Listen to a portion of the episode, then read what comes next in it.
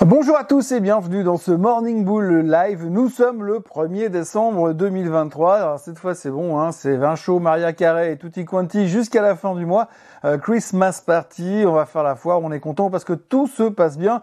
Et en plus on a des raisons d'être content aujourd'hui parce que quand on regarde les chiffres économiques qui sont publiés régulièrement, c'est juste que du bonheur. Franchement, il n'y a rien à dire. On est juste dans un monde parfait. C'est bluffant la manière avec laquelle aujourd'hui on se retrouve avec euh, une économie parfaite, un monde idéal où finalement il n'y a plus aucun problème à régler. Et euh, sauf que finalement, bah, les marchés n'arrivent plus à vraiment à monter. On l'a vu hier avec des excellents chiffres économiques. On va y revenir eh bien, euh, les indices ne font plus rien, même si nous sommes sous une avalanche de commentaires positifs de la part des économistes, des analystes, etc., etc. Tout va pour le mieux dans le meilleur des mondes. Il y a peut-être juste deux trois trucs qui bloquent encore un petit peu, mais pour l'instant, on a de la peine à, on est motivé, on est d'accord sur le fait que tout va bien. La seule chose, c'est que ben, pour l'instant, on n'a plus d'énergie et que les marchés n'arrivent plus vraiment à y aller.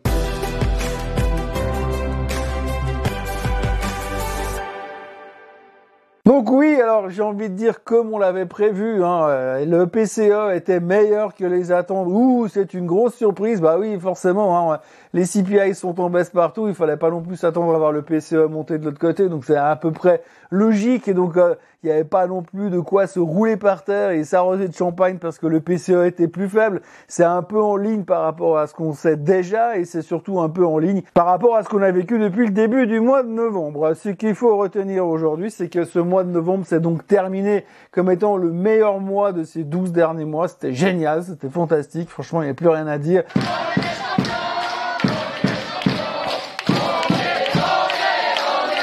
C'est vrai qu'aujourd'hui, eh bien, tout le monde est super excité, super content de par le fait que eh bien, les choses vont de mieux en mieux. L'inflation est sous contrôle, tout rigole, tout est fantastique. Et puis, si on avait besoin encore de plus de preuves, eh bien, on avait encore l'inflation euh, dans la zone euro. Alors là aussi, hein, des commentaires dithyrambiques exceptionnels. C'est formidable. L'inflation est en train de ralentir plus que prévu en Europe. C'est formidable. Bon, les gars, on a vu l'inflation de l'Espagne, on a vu l'inflation de la France, on a vu l'inflation de l'Allemagne, on a vu l'inflation de la plupart des pays européens depuis une semaine.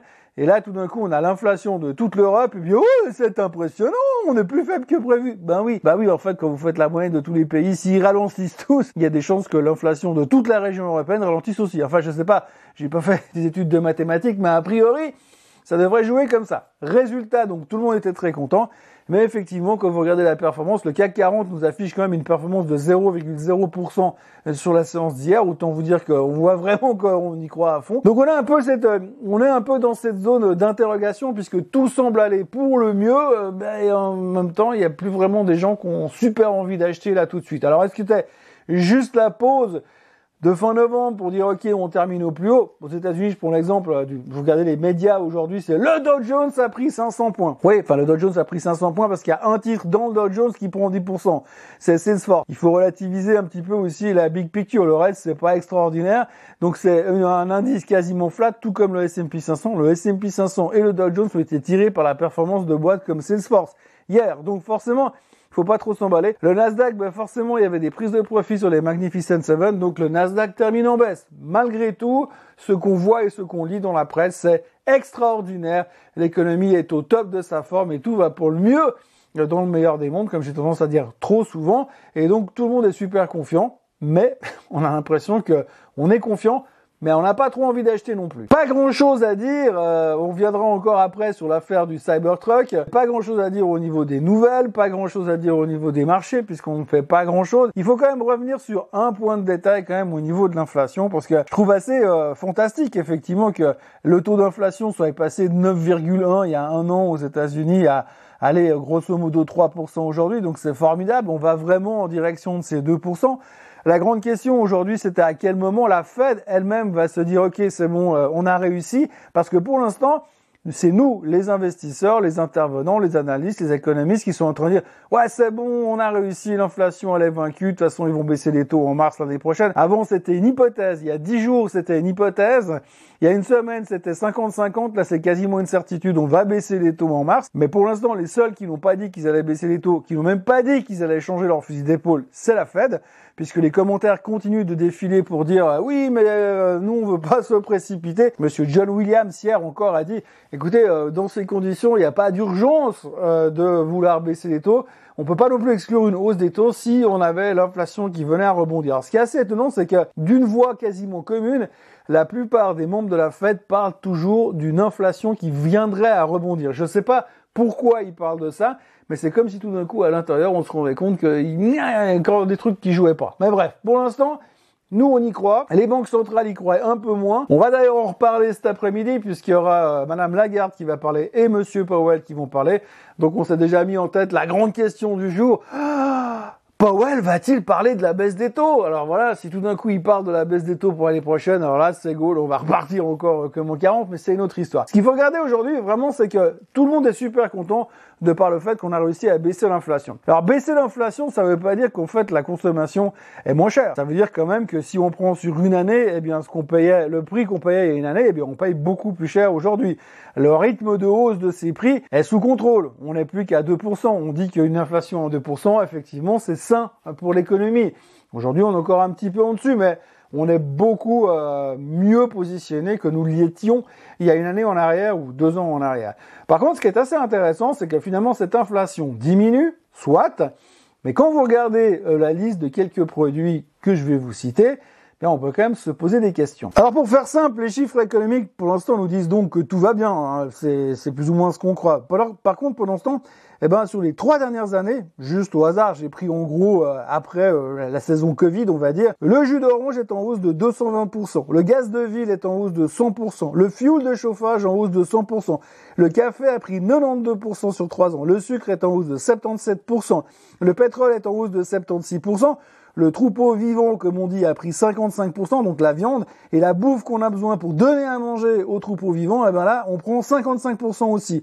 Le soja a pris 40%, les graines de soja sont en hausse de 15%, l'avoine a grimpé de 28%, le riz, ça va encore le riz, que 38% de hausse sur 3 ans, le maïs avance de 15% sur 3 ans, le porc avance de 3%, ça va, visiblement on a moins d'intérêt sur le porc, donc du coup, oui, forcément, comme vous regardez un petit peu, il y a les, certains métaux comme le palladium ou le zinc qui, ont perdu sur trois ans.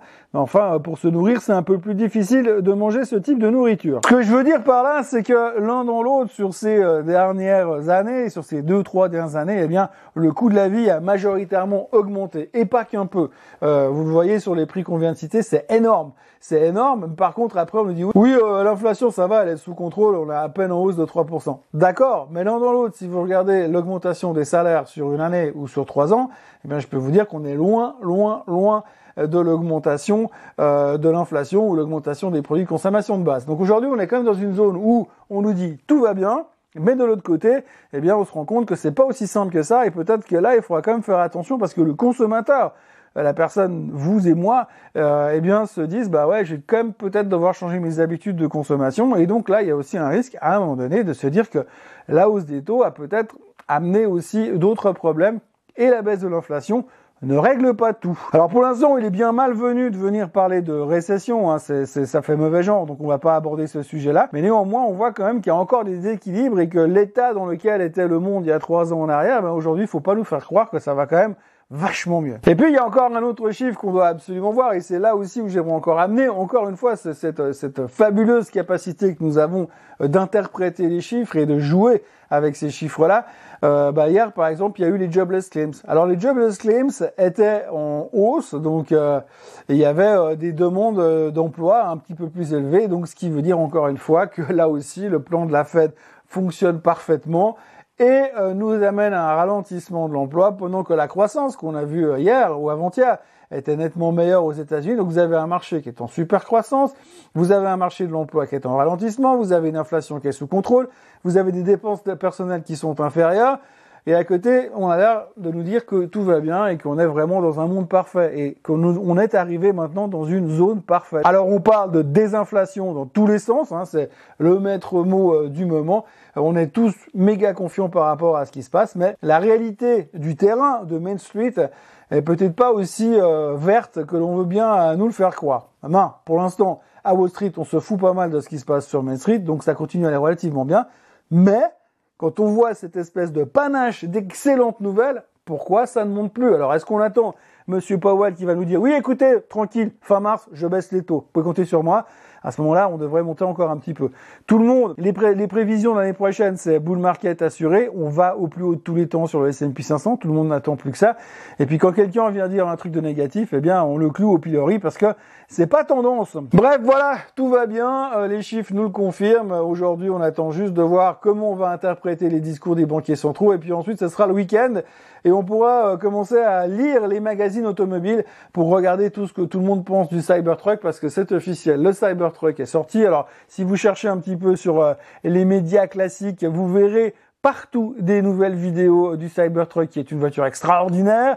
Euh, les analystes sont déjà en train de nous dire que le Cybertruck va permettre à Tesla de remonter aux 1000 milliards de capitalisation. Donc là, on pense que cette espèce de monstruosité sur quatre roues va permettre à Tesla de passer de 750 milliards de market cap à 1000 milliards de market cap à nouveau. Euh, bon, vous savez ce que j'en pense. Hein. Perso, je trouve que c'est le truc le plus monstrueux qu'on ait jamais designé en termes d'automobile.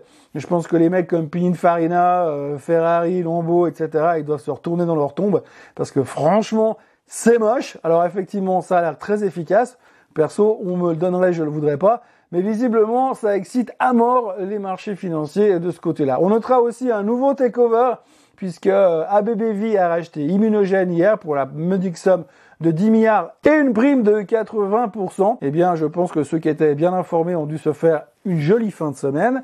Voilà, euh, grosso modo, maintenant, on va attaquer euh, le week-end. On va donc attaquer le week-end, mais la semaine prochaine, on va commencer à parler des NFP et du meeting de la fête qui se rapproche dangereusement. Je rappelle que le 12 et le 13 décembre, eh bien, nous aurons le meeting avec probablement aucune hausse des taux, bien sûr. Et peut-être, peut-être enfin ce moment où la fête va devenir euh, deviche. Et pour ceux qui disent youpi, elle va devenir deviche, ben, je vous conseille de revenir sur la vidéo d'hier du Morning Bull parce que vous verrez, il y a un passage sur le graphique de qu'est-ce qui se passe quand la fête tourne de viche. Et je suis pas sûr que ce soit ce qu'on a envie de vivre là tout de suite, juste avant Noël, bien sûr. Voilà, en ce qui me concerne, c'est tout ce que je pouvais vous raconter. J'essaie de vous exprimer ô combien tout va bien dans ce monde merveilleux dans lequel nous sommes. Et euh, je vous encourage à liker cette vidéo et à vous abonner à la chaîne Swissquote en français afin de ne pas rater ces prochaines bonnes nouvelles qui vont tomber comme une avalanche sur les marchés financiers. Et puis je vous retrouve bien sûr lundi matin pour un nouveau Morning Bull Live. Et puis si vous pouvez pas attendre jusqu'à lundi matin, bah, je vous retrouverai ce week-end pour un nouveau euh, Swiss Bliss et pour faire le point sur tout ce qui s'est passé dans les marchés financiers un peu partout dans le monde. Passez une excellente journée avec une météo absolument formidable et je vous retrouve euh, comme promis dimanche ou lundi. Bye bye.